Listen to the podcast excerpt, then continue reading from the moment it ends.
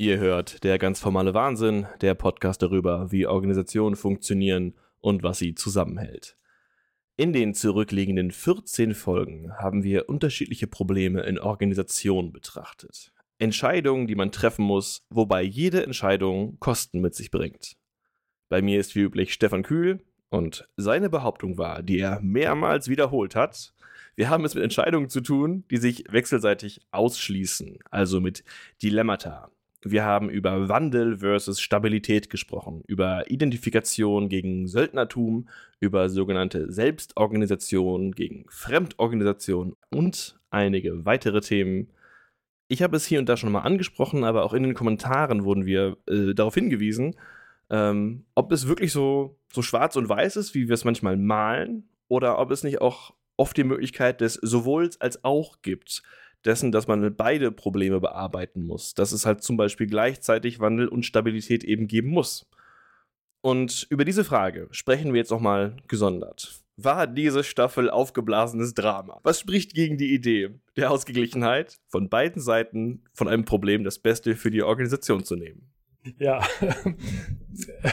guter Punkt. Ja, ich habe manchmal schon den Verdacht, es gibt inzwischen so, so ein Kürzel am Computer, das dazu führt, äh, bei äh, Kommentarspalten reinzusagen, ich bin gegen das Entweder-Oder, äh, sondern für das sowohl als auch.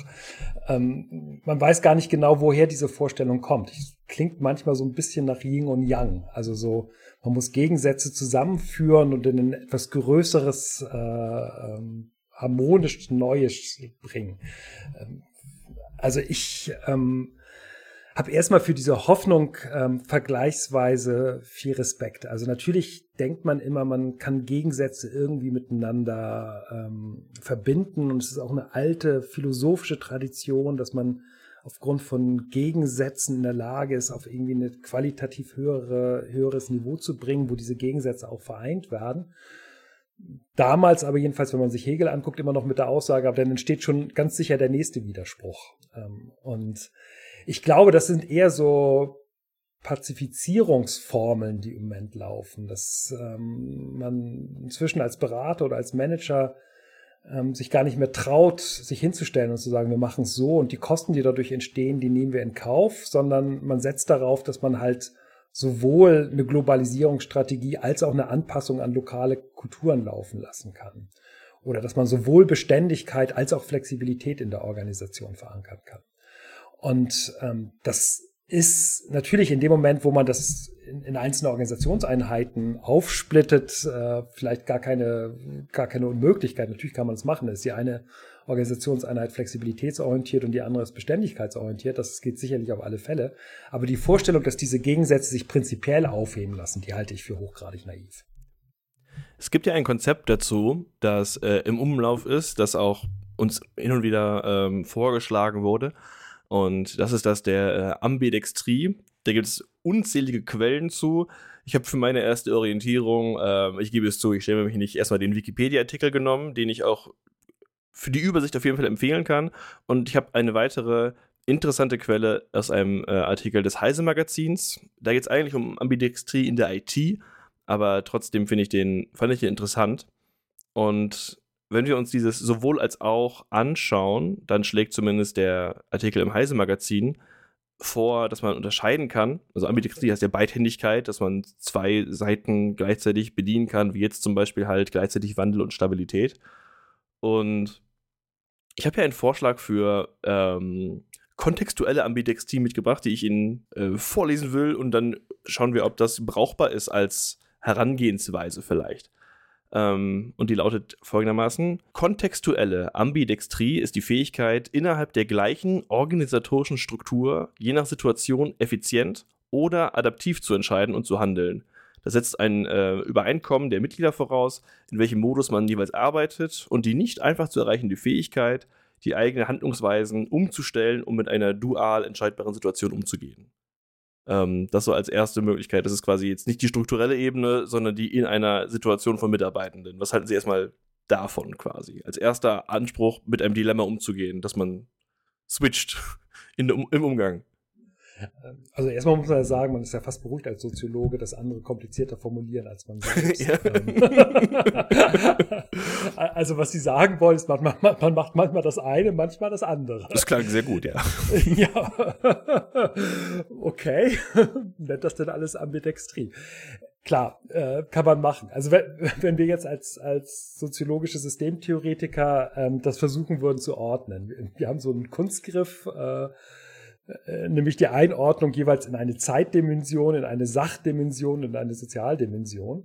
Und die kann man da sicherlich verwenden. Und eine Variante, wie man mit widersprüchlichen Anforderungen, mit äh, Dilemmata umgeht, besteht darin, ähm, dass man eben in der Zeitdimension guckt, worauf kommt es jetzt gerade drauf an. Das heißt also, in dem Moment, wo man jetzt eine Effizienzstrategie zum Beispiel in einer Organisation laufen lässt, heißt es ja nicht, dass man diese Effizienzstrategie immer weiter laufen lassen muss, sondern wenn sich die Marktveränderung äh, ähm, stark jetzt plötzlich auch in der Organisation aus ähm, weich bemerkbar macht, dann, dann wechselt man halt eben auf eine Innovationsstrategie oder auf eine Adaptionsstrategie. Das heißt, das ist, glaube ich, sicherlich fast organisationale Selbstverständlichkeit in der, in der Zeitdimension zu gucken, was wird jetzt gerade benötigt. Und man muss lediglich schauen, dass die Organisation nachher am Ende in der Lage ist, auch beides zu machen. Also sowohl das eine als auch das andere. Und dann gibt es als Reaktion darauf, also in der, in der, in der, in der ähm, Sozialdimension, dass man sich halt überlegt, ähm, es gibt unterschiedliche Einheiten. Die eine Einheit, die eher auf Effizienz getrimmt ist und die andere, die eher auf Innovation getrimmt ist. Die eine, die eher die, die Insourcing-Prozesse vertritt und die andere, die eher auf Outsourcing geht.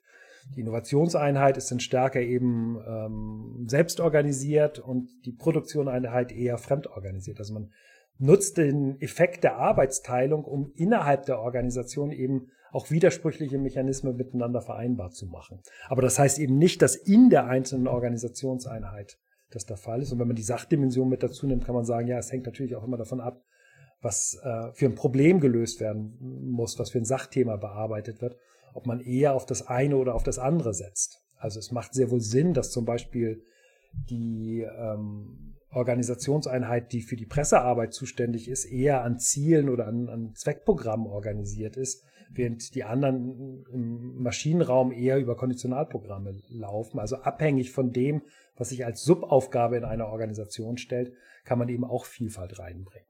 Also das sind alles ja. Möglichkeiten. Also haben Sie nicht gerade einfach beschrieben, ja klar, gar kein Problem mit Dilemmata umzugehen? Also, also, also das ist gerade, was Sie gesagt haben, glaube ich. Ja, ja, also was heißt äh, natürlich, also die Organisation muss ja an der Stelle ähm, eine Umgangsform mit, mitbringen. Die können ja nicht sagen, oh, jetzt hat der Kühl uns aber über 15 Folgen oder 14 Folgen so und so viele Dilemmata genannt.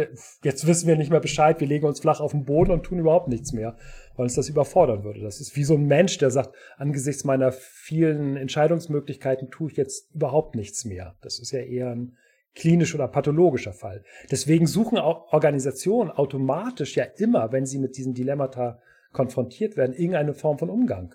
Und das, was ich jetzt mit diesen drei Sinndimensionen gemacht habe, ist letztlich lediglich ein Ordnungsschema zu geben, wie Organisationen damit umgehen.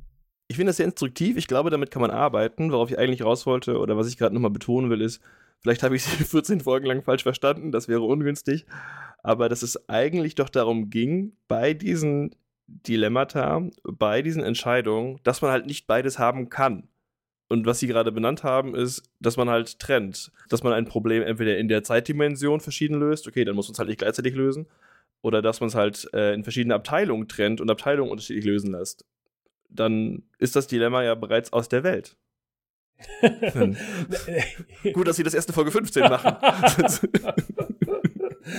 das ändert ja nichts daran, dass es trotzdem die Dilemmata bleiben. Also die, die Vorstellung, dass die eine Einheit sowohl fremd als auch selbst organisiert äh, ablaufen kann, das geht eben nicht. Und Insourcing und Outsourcing im gleichen Bereich gleichzeitig zu machen, kann man nur machen, wenn man sofort auf eine Trennung setzt. Das heißt, die, Kerndilemmata bleiben bestehen.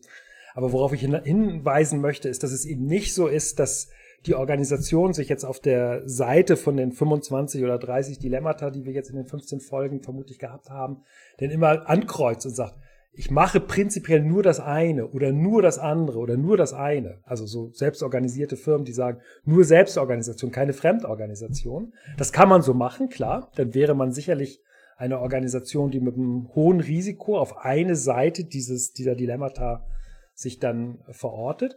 Aber es gibt natürlich Möglichkeiten innerhalb der Organisation, diese verschiedenen Spannungsfelder ähm, selbst zu strukturieren, ohne sich jetzt quasi für die eine oder für die andere Seite entscheiden zu müssen. Es ist nicht, dass, dass eine Balance gefunden wird. Das wäre also dieses Bild der Balance würde überhaupt nicht passen, sondern man strukturiert Abteilungen eben unterschiedlich. Man hat bestimmte Bereiche, die selbst organisiert sind, es gibt andere, die sind eher fremdorganisiert.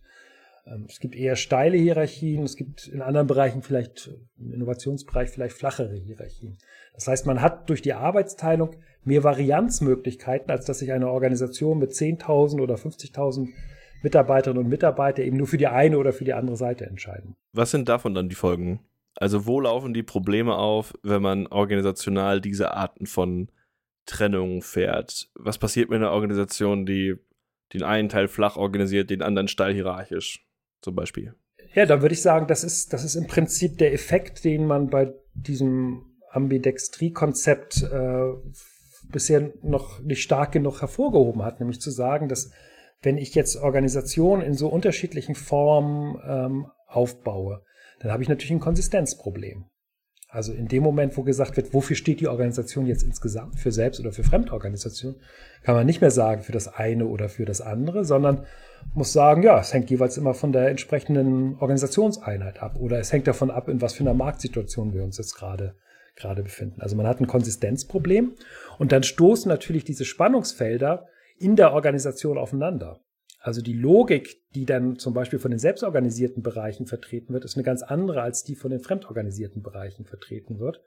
Und das muss ja irgendwie in Einklang miteinander gebracht werden. Das heißt, man hat dann, wenn man versucht, ganz unterschiedliche Muster innerhalb einer Organisation zu prägen, die internen Spannungen. Aber auch da kann man sagen, da kann auch eine Organisation mit umgehen, weil die Auseinandersetzung zwischen Abteilungen mit ihren unterschiedlichen Logiken zu handhaben gehört mit zur Professionalität jeder Organisation, jedes Managements da irgendwie eine Umgangsform, eine Umgangsform mitzufinden. Aber dennoch, also Sie haben gerade von einem Problem der, der Konsistenz gesprochen, dass es schwieriger wird, die Dinge zu beschreiben. Gleichzeitig, je mehr man mit Ambidextrie arbeitet, mit mehr sowohl als auch, umso komplexer wird auch die gesamte Situation, nicht wahr? Also umso mehr Beschreibung braucht man einer gesamten Organisation, umso mehr verschiedene Strukturen hat man. Auch das Anpassen von Strukturen wird umso komplexer, je, je weiter man sich äh, ausgefächert hat, oder? Ja, also das ist sicherlich so der Fall. Ähm, aber man darf sich ja jetzt Organisationen auch nicht so vorstellen, dass da irgendwie ein äh, Vorstandsvorsitzender sich hinstellt und sagt, ah, jetzt hat er gerade den Podcast von Hermwille und Kühl gehört, da kam Ambidextrie vor ah, dann will ich jetzt mal eine, um, ich weiß gar nicht, wie das Adjektiv heißt, ambidextriöse Organisation bilden. Das klingt wie die Krankheit, so, aber okay. ja, sondern das ist eher, das ist ja eher so, dass das in der Organisation automatisch entsteht. Also man überlegt in einer bestimmten Abteilung, wie organisiere ich mich? Also die ITler überlegen sich, äh, wie bauen wir unseren Programmierprozess auf? Und im Produktionsbereich finden auch Überlegungen statt. Und man hat automatisch dadurch schon eine Vielfalt von Strukturierungsprinzipien, was dazu führen kann, dass in der einen Organisation, die sich eben stärker selbst organisiert, ohne klare hierarchische Führung, dann eben die klassischen ungewollten Nebenfolgen von selbstorganisierten Teams entstehen und im Produktionsbereich, wo man vielleicht auf eine Fließproduktion setzt, dann halt die ganzen ungewollten Nebenfolgen einer klassisch hierarchisch durchstandardisierten Organisation entstehen.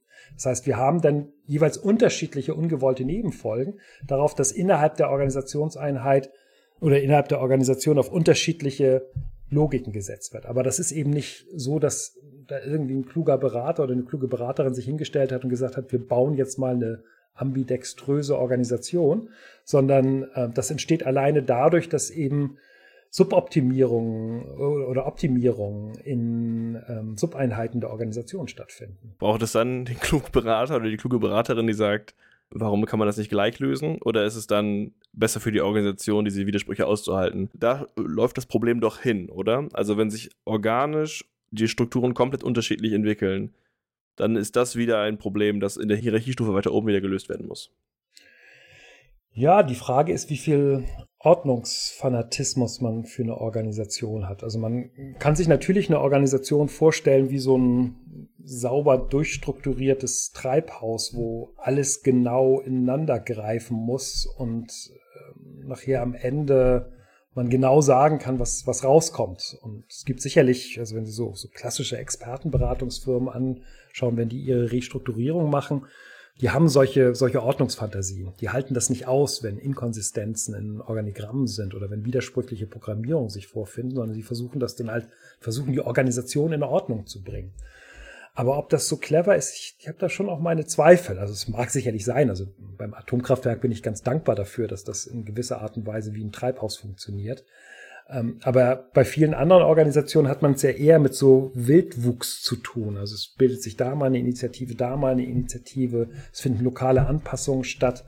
Und bis zum bestimmten Grade ist das vielleicht für die Organisation auch gar nicht so schlecht, dass das so ist. Und da muss man halt überlegen, womit habe ich es zu tun und wie viel Ordnungsfanatismus, wie viel, wie viel Klarheit will ich da eigentlich reinbringen. Und wenn, wenn vielleicht Ambidextrie die Diskussion darüber und das Hypen dieses Begriffs irgendeinen Sinn hat, dann besteht da vielleicht darin, ein bisschen mehr Respekt vor dem Wildwuchs innerhalb von Organisationen zu haben und nicht sofort immer gleich auf eine Stromlinienförmigkeit der Organisation zu setzen kriegt man mehr von ihrer Sympathie, wenn wir weggehen von Ambidextrie und sagen, was Sie gerade beschrieben haben, geht auf mehr Widersprüche aushalten.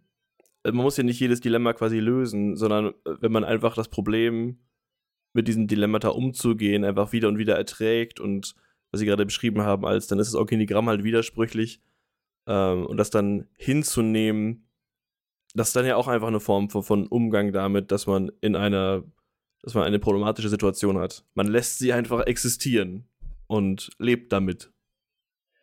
Ja, also man kann, kann vermutlich argumentieren und sagen, dass das Organisationsleben im Aushalten von Widersprüchen besteht. Also natürlich kann man sich in bestimmte Bereiche retten, in denen ähm, totale Klarheit herrscht. Also totale Klarheit, die vermeintlich im Fließband herrscht, das ist sicherlich eine Oase, wo man wenig Widersprüchlichkeit aushalten muss, sondern da muss man halt seinen Job entsprechend abarbeiten. Aber das wird ja in der Organisation dadurch erkauft, dass die Widersprüchlichkeiten auf anderen Ebenen entstehen. Und ich würde erstmal davon ausgehen, ähm, dass, dass jede Organisation letztlich sich immer im Rahmen dieser Widersprüchlichkeiten verorten muss. Und das lässt sich ja auch gar nicht ändern. Also äh, Organisationen haben es mit einer sehr heterogene Umwelt zu tun. Die Anforderungen sind extrem unterschiedlich. Wenn man sich alleine nur Märkte anschaut, dann sind die Anforderungen, die aus Märkten kommen, nicht alle sauber aufeinander abgestimmt, sondern da prallt auf die Organisation sehr unterschiedliches ein. Personalmärkte sind nicht unbedingt sauber mit Dienstleistungs- und Produktmärkten abgestimmt. Das heißt auch nicht, dass der Finanzmarkt äh, darauf achtet, wie jetzt jeweils der Produktmarkt ist. Gleichzeitig gibt es politische Anforderungen, die an die Organisation herangetragen wird. Man muss darauf achten, dass man massenmedial äh, gut dasteht. Naja, und wie soll eine Organisation in der Lage sein, angesichts dieser extrem widersprüchlichen Anforderungen in sich aber konsistent und nicht widerspruchsvoll handeln zu können? Funktioniert nicht, sondern das, was stattfindet, ist, dass die externen Widersprüche in interne Widersprüche ähm, übersetzt werden, die dann in irgendeiner Form durch eine Hierarchie oder durch bestimmte Konsensentscheidungen innerhalb der Organisation zusammengehalten und aus, ausgehandelt werden. Aber die Vorstellung, eine Organisation widerspruchsfrei äh, zu bauen, ja, dafür bräuchte man halt eine total statische äh, Umweltsituation, möglichst mit einem einzigen, mit einer einzigen relevanten Umwelt. Aber äh, sowas existiert halt in, bei keinem Organisationstypus. Unis, Unternehmen, Verwaltung, Polizeien, Armeen, alle haben eine extrem heterogene Umwelt und sind insofern immer widerspruchsvoll aufgebaut. Und Antarktis Polarstation. vielleicht, ja, vielleicht selbst also ich, hab, nicht, ja. ich hatte jetzt gerade, ich glaube, das kann ich erzählen, weil es nicht so nicht so ein Team ist, äh, ein Beratungsprojekt in äh, einer Forschungseinrichtung, die unter anderem die Arktis-Station stellt, beziehungsweise die, äh, die Arktisschiffe daraus äh, schiebt. Und wir hatten lediglich diskutiert, äh, was passiert, wenn einer von den Besatzungs-, also das war dann also ah, beim Abendessen, wenn eins von den Besatzungsmitgliedern vom Eisbären angegriffen wird. Weil auf der einen Seite ist es natürlich äh, nicht günstig, wenn einzelne Besatzungsmitglieder dieser Station äh, von Eisbären gefressen werden. Und auf der anderen Seite ähm, kommt es aber massenmedial nicht gut, wenn mit deutschen Forschungsförderungsgeldern nachher am Ende Eisbären in der Arktis abgeknallt werden. Und da merkt man schon, dass eben die ganze Organisation äh, darauf ausgerichtet gewesen ist, dieses bisher fiktive Eisbärproblem zu lösen, nämlich auf der einen Seite Sicherheit herzustellen, auf der anderen Seite aber keinen massenmedialen Skandal in Deutschland zu produzieren, sodass der Effekt ist, wenn sowas passiert, dann werden erstmal, also das waren jetzt so die dramatischen Szenarien. Erstmal die ganzen ähm, äh, Twitter- und E-Mail-Kommunikation an der Spitze des, der, der Forschungsexpedition zentralisiert, um das irgendwie in den Griff zu bekommen, was dann aber natürlich wiederum zu Unruhe bei den Mitarbeitern führt, die vermutlich ihre Familienmitglieder ähm, beruhigen wollen. Also auch die Arktis-Position, auch die Arktis-Station ist sicherlich nicht das Beispiel einer widerspruchsfreien Organisation. Ja, wir kommen also aus dieser Staffel und ähm, halten fest, man wird diese Dilemmata immer wieder sehen und man kommt nicht umhin, die Widersprüche auszuhalten, so wie man sie auch bearbeiten muss. Spätestens wenn der Eisbär Ja, genau. auch, auch, auch, der Sinnbildliche, der sich vielleicht auch in, in anderen Formen in Organisationen zeigt. Der Eisbär kommt. ja, Stefan Kühl, ganz herzlichen Dank zu 15 Folgen über Dilemmata. Bedanke mich auch. Mein Name ist Andreas Herrenwille und wir freuen uns sehr, äh, dass ihr alle dabei wart für 15 Folgen wieder der ganz formale Wahnsinn. Wir gehen ähm, jetzt erneut in eine kürzere Pause und kommen dann zurück mit mehr Folgen darüber, wie Organisationen funktionieren und was sie zusammenhält.